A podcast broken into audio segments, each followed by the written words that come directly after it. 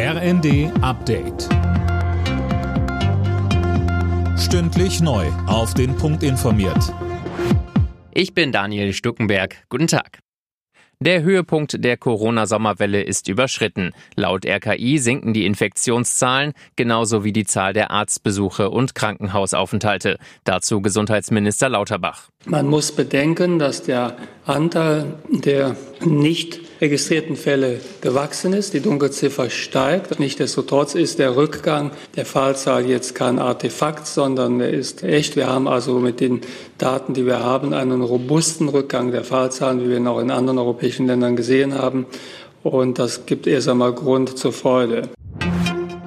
Altkanzler Gerhard Schröder will sein Büro und seine Mitarbeiter in Berlin zurück. Deshalb verklagt er jetzt den Bundestag. Das hat uns Schröders Anwalt bestätigt. Der Haushaltsausschuss des Bundestages hatte dem Ex-Kanzler die Sonderrechte im Mai entzogen und das damit begründet, dass Schröder seine Dienstpflichten als Altkanzler nicht mehr wahrnimmt. Zuletzt war Schröder wegen seines Engagements für russische Energiekonzerne und der Nähe zu Kreml-Chef Putin immer wieder in die Kritik geraten.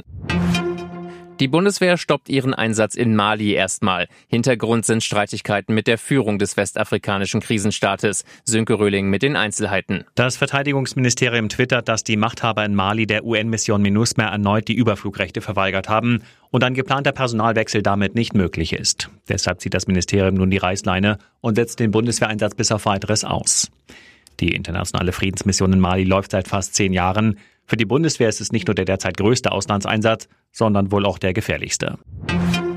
Mehr als jeder zweite Schulabgänger lebte nach dem Abschluss erstmal ein Jahr auf Kosten der Eltern. Das zeigt eine Untersuchung des Instituts für Arbeitsmarkt und Berufsforschung. Ein Grund ist offenbar die Angst, sich falsch zu entscheiden. Alle Nachrichten auf rnd.de